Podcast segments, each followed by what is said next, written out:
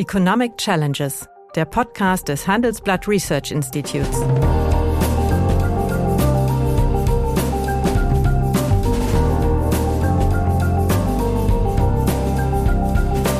Bert Rürup, der Chefökonom des Handelsblatts, diskutiert mit Michael Hüter, dem Direktor des Instituts der deutschen Wirtschaft, wöchentlich aktuelle wirtschaftliche Herausforderungen für Deutschland wie für die Weltwirtschaft.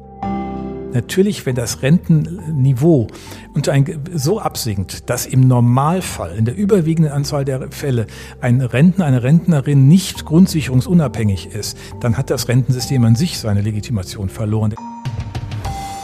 Hallo, guten Tag, meine Damen und Herren. Guten Tag, lieber Michael. Bert, grüße dich. In der letzten Woche haben wir ja begonnen, uns äh, mit dem sehr umfangreichen Programmentwurf der Partei Die Grünen beziehungsweise die dort äh, entscheidenden ökonomischen Punkte zu diskutieren. Und diese Diskussion wollten wir heute abschließen. Im Jahre 1960 war die Progressionszone der Einkommensteuer 18 Mal so hoch wie heute. Das heißt, äh, heute äh, ja, greift der Spitzensteuersatz beim 1,5-fachen des äh, durchschnittlichen Einkommens. Das heißt, äh, allen Geschrei, sagen wir mal auch der Arbeitgeberverbände zum Trotz, ist in den letzten Jahrzehnten die Progressivität der Einkommensteuer extrem deutlich zurückgefahren worden. Das heißt, die Umverteilungsintensität hat äh, ganz deutlich abgenommen. Ja, äh, das ist eigentlich unstrittig und äh, müsste da nicht was dran gemacht werden. Das wird seltsamerweise nicht explizit ausgesprochen. Man will hier die für Neuverheiratete eine neue Steuerklasse einführen, aber ist nicht das eigentlich das Kernproblem unserer Einkommensteuer und nicht das Ehegattensplitting? Also das Ehegattensplitting, da haben wir ja schon mal, glaube ich, kurz in einer Runde das angesprochen. Ähm, ja, das ist alles eine, Antwort, die nicht perfekt ist und einem System, das progressiv, direkt progressiv ist, muss es aber irgend so etwas geben, damit ich eine Eheschließung nicht zum Nachteil werden lasse. Das ist das, ja geschenkt, aber da gibt es ganz viele genau. Modelle für. Ja, du gut, da kann man Familiensplitting ja, und ja, Realsplitting ja. und alles Mögliche machen kann man alles machen. Komischerweise es gibt diesen Vorschlag, das Ehegattensplitting abzuschaffen, aber schon seit Jahrzehnten. Mhm. Und jeder, der ihn vorhatte, das ist, wie du eben sagtest, ähm, das ist nie irgendwie äh, in ein Programm konsensual für eine Regierung, für einen Koalitionsvertrag reingekommen. Irgendwie ganz erstaunlich. Da gibt es offensichtlich eine interessante Attraktivität, das in Programme zu schreiben, aber es nicht zu tun. Ähm, der Einkommensteuertarif, ich meine, das, die Stauchung, die er faktisch hat, und wir schieben den ja von oben, und also oben ist er fixiert, der, die, die, ja. der Spitzensteuersatz wächst und, nicht mehr, wir haben ihn nicht indexiert. Progressionswert ist immer weniger und bereits äh, ja, beim anderthalbfachen des Durchschnittseinkommens. Genau. Hört, hört, das, hört, die direkte Progression ja. auf. Da bin ja. ich noch in der indirekten ja. Progression. Und dann habe ich ja vorne noch das Problem, ich muss ja seit dem 92er Urteil des Bundesverfassungsgerichts den Grundfreibetrag existenzsichernd auch dynamisieren. Ja. Das heißt, ich schiebe den nach oben und dann, ist er, dann, dann, hat, dann, dann schiebt der sich so nach oben und sieht unheimlich schön aus. Ich meine, was der, die, die schöne Sache an dem, an der Weigelschen Steuer, oder was die Stoltenbergsche Steuerreform, bin ich mir mhm. ganz sicher, aber du weißt du genauer, die den linear progressiven Tarif eingeführt. Das hat ja wenigstens den Vorteil, dass der dann in der Tat linear war. Der war zwar dann noch progressiv, aber er war äh, linear in, dieser, in diesem Tarifbereich und das mhm. hatte natürlich über die Stufen hinweg eine, eine hohe Attraktivität. Ich bin schon der Meinung, dass man insgesamt daran kann. Ähm, ich glaube nicht, dass das Steueraufkommen an sich, wir haben auch eine hohe Steuerquote, 24 Prozent, mhm. historisch gesehen höchste Steuerquote, aber dass die Anreizstruktur des Tarifs nicht stimmt, das äh, jederzeit konzidiere ich das, da muss man mal klug finden, ohne äh, also Soli ab und das Ganze sozusagen in einen Topf, da gibt es ja mehrere Vorschläge, allerdings äh, ist es sowohl bei Grünen wie auch bei der SPD so, dass äh, man gucken muss, ähm, ob dann oben nicht zu viel landet, wenn wir da auch Unternehmen noch drin haben das dann klug ist. Naja, gut, äh, die Unternehmen ähm, könnte man ja dadurch lösen, indem man sie der äh, Körperschaftssteuer unterwirft. Es ist ja ganz interessant, in Österreich und der Schweiz ist ein Taxiunternehmen, ein Taxifahrer eine Körperschaft. Bei uns ja. ähm, hat man das Wahlrecht und wenn man die doch so äh, progressive Einkommensteuer wählt, muss es da ja Gründe für geben. Deswegen das Argument überzeugt mich gar nicht. Ja, das heißt ja, also, äh, also die, die Wahl eines Unternehmens, die Einkommensteuer äh, zu wählen, statt der so viel günstigeren Körperschaftssteuer, ist natürlich das Ergebnis eines Optimierungskalküls. Dass diese ja, Einkommensteuer, die für das Unternehmen bessere ist, weil man doch da äh, ein paar mehr Gestaltungsmöglichkeiten zwischen dem Jonglieren zwischen äh, privat und geschäftlich äh, hat. Ja, aber das ist ja nicht direkt, das ist ja noch nicht steuerrechtlich geregelt, sondern es findet ja dadurch statt, dass ich mich über die Gesellschaftsform, die ich wähle, äh, quasi dahin optimiere. Und die, Form, die Frage, welche Gesellschaftsform ich wähle, ist ja nicht nur von Steuergesichtspunkten her zu bewerten, sondern auch von allgemeinen anderen Fragen. Äh, jetzt ist ja gerade die Diskussion im, im, Bundestag, die Vorlage von Minister Scholz über eine genau eine Option in der reinen Besteuerung, dass dann äh, allerdings nur Personengesellschaften, heißt das. Genau, aber genau, aber keine Einzelunternehmen. Also der Taxifahrer, äh, das sind ja häufig Einzelunternehmer, mhm. der wäre immer noch nicht mit drin. Der könnte sich könnte da nicht optieren. Ähm, das das ist im Grunde, was ich so interessant finde, das ist so ähnlich wie das Ehegattensplitting, eine ewig alte Diskussion. 50er Jahren gab es schon, was ist eine gute Unternehmenssteuer? Ist das eine Betriebssteuer? Steuer? Ist es eine, eine Teilhabersteuer? Man kann ja auch argumentieren, bei Kapitalgesellschaften ist das nichts anderes als eine Vorabzahlung der künftigen Zahlungen der Anteilseigner.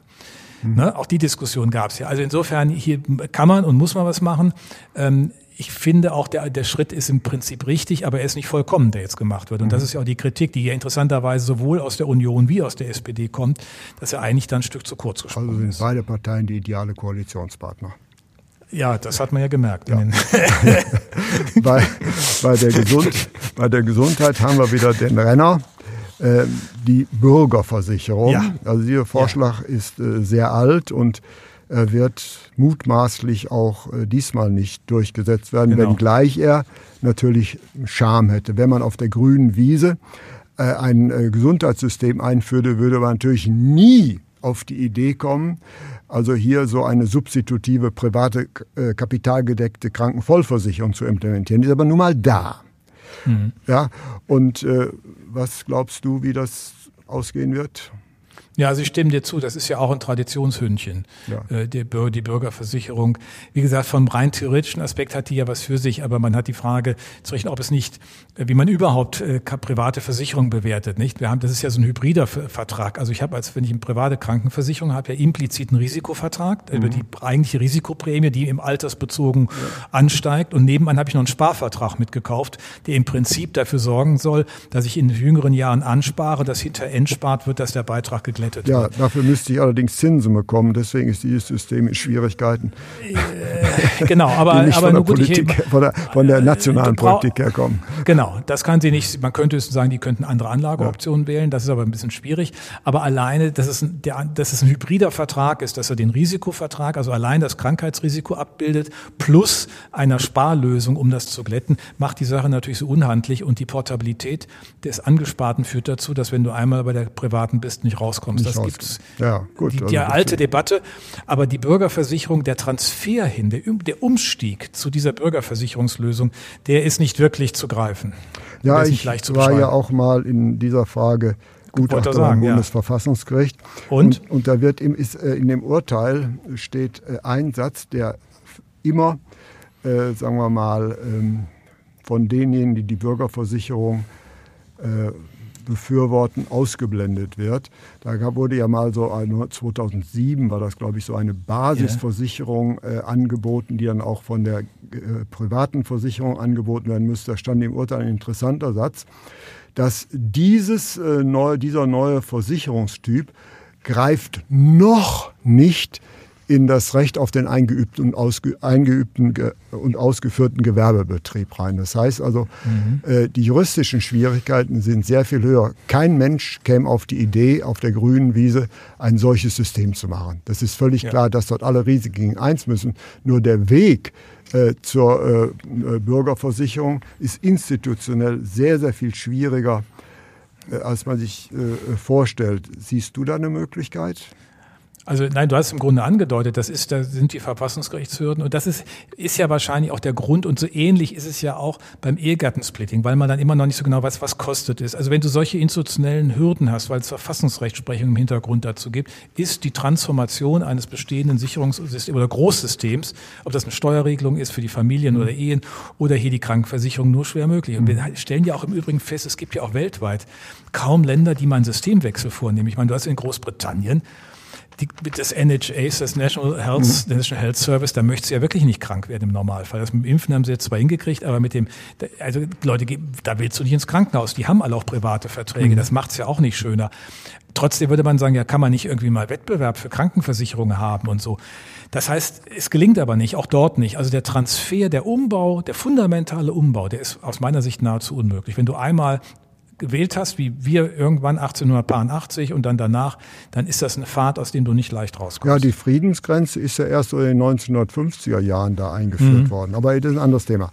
Also äh, ist das eigentlich die Bürgerversicherung, ich sag's mal überspitzt, ein, auf der grünen Wiese würde man die sofort einführen, aber gegenwärtig ist das eigentlich eine Schaufensterposition, würde genau, ich sagen. Genau, es ist eine Schaufensterposition, die, die steht da drin, weil sie immer drin stand, aber sie hat keine Bewandtnis, wird es auch kein Verhandlungsergebnis zu geben. So, und jetzt kommen wir zu zwei äh, härteren Punkten, wo wir uns möglicherweise auch streiten werden. Äh, man fordert die Wiedereinführung der Vermögenssteuer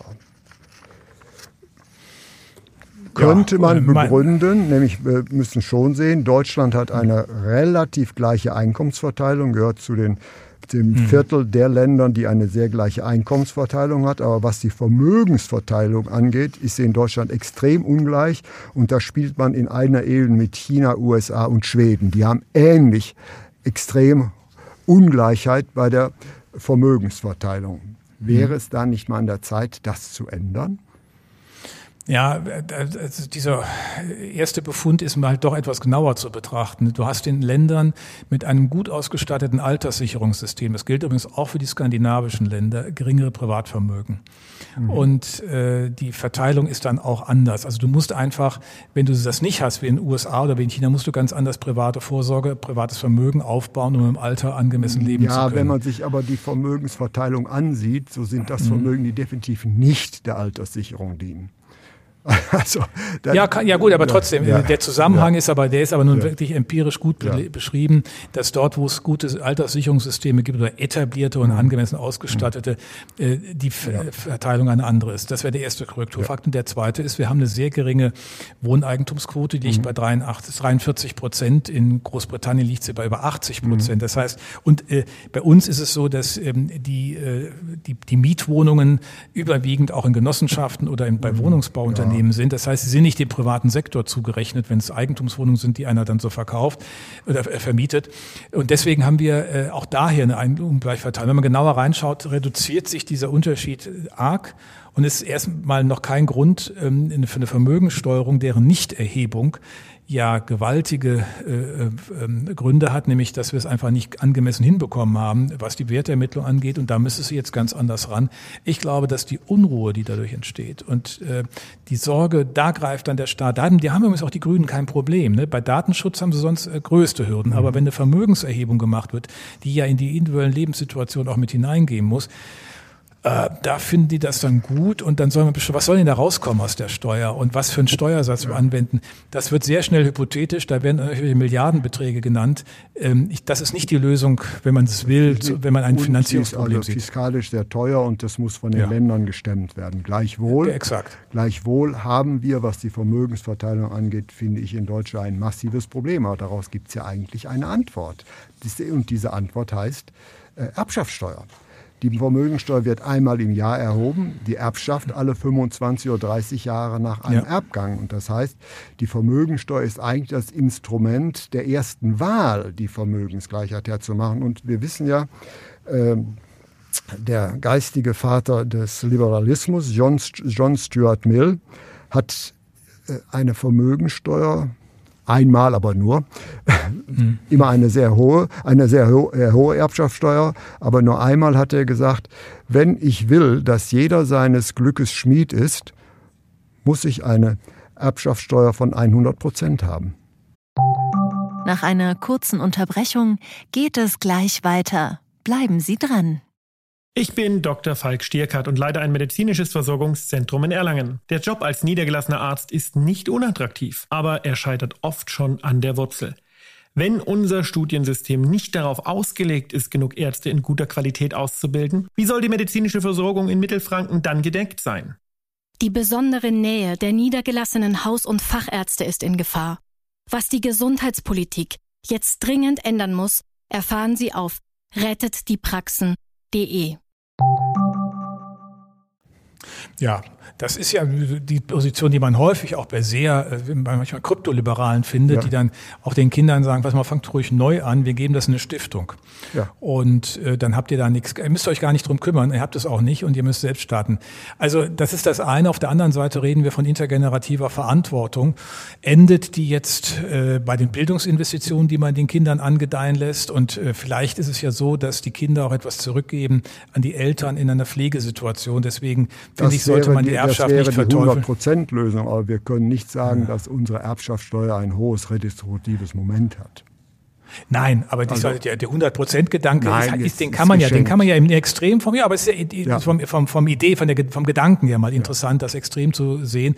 Aber äh, wir kommen da nicht richtig, äh, nicht richtig voran und man kann natürlich in der Tat fragen, wie ist dann die Ungleichheit äh, perpetuiert?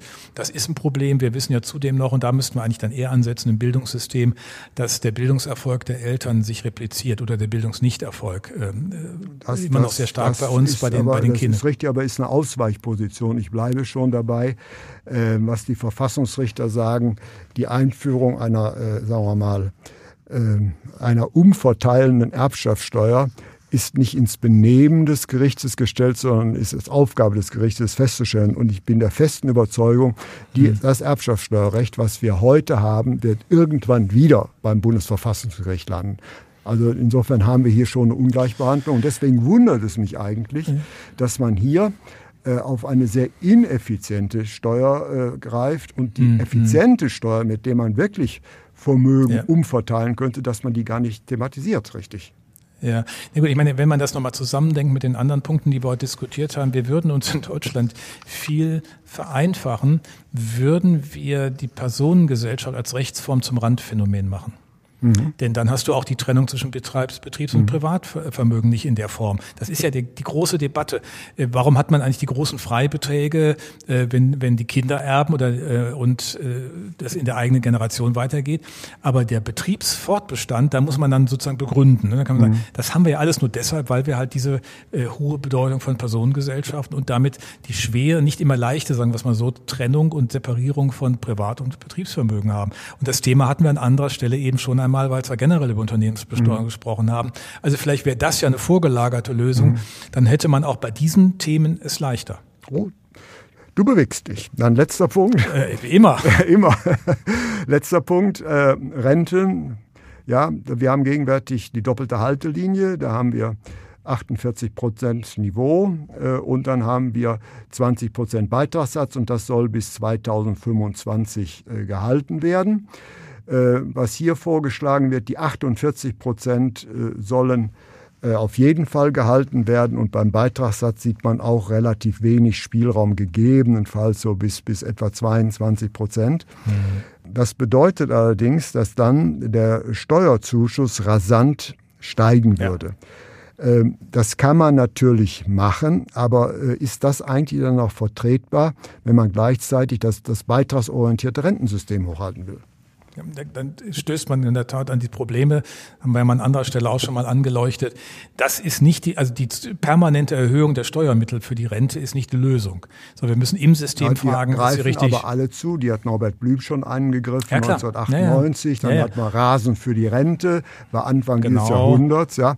Und, und äh, der, der Rekurs auf die versicherungsfremden Leistungen gibt es ja auch schon, genau. Gibt es den nicht. kann man, den, der ist, der ist nicht, nicht mehr zu begründen. Ja. Oder der ist zumindest eine interessante Aufgabe, die immer noch also viel äh, Spielraum lässt. Ja. Nein, äh, im Grunde ist es ja auch die Frage, wie das System aus sich heraus legitimiert ist. Und du hast ja folgende Probleme. Das eine ist ja natürlich, wenn das Rentenniveau unter ein, so absinkt, dass im Normalfall, in der überwiegenden Anzahl der Fälle, ein Rentner, eine Rentnerin nicht grundsicherungsunabhängig ist, dann hat das Rentensystem an sich seine Legitimation verloren. Denn es soll ja, Bei könnte ja auch was ganz anderes machen. Standardbiografie natürlich. Genau, ich, ja klar, das ist gemein. Ich, denn ich, sonst könnte ich ja sagen, pass mal auf, wir brauchen gar keine gesetzliche Rente. Die Leute kriegen eine Grundsicherung die kriegen im im Alter und die anderen, die, die, noch mehr, die müssen dann halt sparen, dann haben sie halt mehr davon. Da wir aber sagen, nein, dass wir wollen das anders organisieren, über eine Kohortengerechtigkeit, also Generationen, Gruppengerechtigkeit, wer mehr einzahlt, kriegt auch mehr raus, aber er ist in macht das nur Sinn, wenn die große, große Mehrheit der, der Fälle, normale Lebensbiografie, durchgängig gearbeitet, Vollzeit, dass die nicht abhängig sind von der mhm. Grundsicherung. Mhm. Und das ist, macht das nach unten, die 46, die mal vorgesehen waren, die passten aber noch dazu, denn der Staat fördert ja auch die Kapitalgedeckte. Ne? Mhm. Der hat eine ja deinen Namen und die andere heißt nach Riester. Aber und das die, alles die also privat Namen und hat also absolut gar nichts mit der gesetzlichen Rentenversicherung zu tun. Das wäre ein eigener Podcast, die hat gar nichts damit zu tun. Ja, aber, ja. aber sie hat natürlich, dadurch, dass der Staat sie fördert, ja, ja. Ähm, macht er natürlich deutlich, und er schreibt das auch ähm, in den Rentenversicherungsberichten, wenn sozusagen der geringere Beitrag genutzt würde, das in einem kapitalgedeckten, dann hast du insgesamt, das, da weist er schon drauf hin, deswegen hat schon was miteinander systematisch zu tun. Ja, das ist aber, die Riester aber das ist ein anderes Thema. Ne? Aber wir sind ne? über die Zeit, aber letzter Punkt. Oh Gott. Wenn du dem Programm äh, eine Note geben würdest, wo, wo würdest du die ansiedeln? Na, jetzt mal fragen, welche Notensystematik man wir hat. Machen, politisch wir geschickt. machen die, die, die, die, die traditionelle 1 bis 6. Nein, ich meine, der, der, der, politisch geschickt ist es. Ja, ja? Es, ist, es, lässt alles, es lässt sozusagen alles drin und alles zu. Es wird alles angesprochen, auch, man hat ganz viele Bälle ja. in der Hand, mit denen man dealen kann. Deswegen ja. eigentlich ein ich würde es als, als Wahlprogramm perfekt geben, weil so viel angesprochen wird, so viel, äh, sagen wir mal, äh, im Ungewissen bleibt, dass man genau. eigentlich mit allen anderen Parteien anschlussfähig wäre. Deswegen muss man eigentlich zu diesem Programm aus wahltaktischen Gründen Chapeau sagen. Aus wahltaktischen Gründen, ja, wenn man jetzt sozusagen der enge, strenge Bürger ist, der sagt, ich will nicht genau wissen, was sie wirklich machen, dann bin ich natürlich enttäuscht. Dann finde ich viel Vages, dann finde ich viel Widersprüchliches. Ähm, aber du hast völlig recht, parteipolitisch, koalitionspolitisch gedacht, ist es geschickt. Herzlichen Dank. Bis zum nächsten Mal. Danke dir. Das war Economic Challenges der Podcast des Handelsblatt Research Institutes.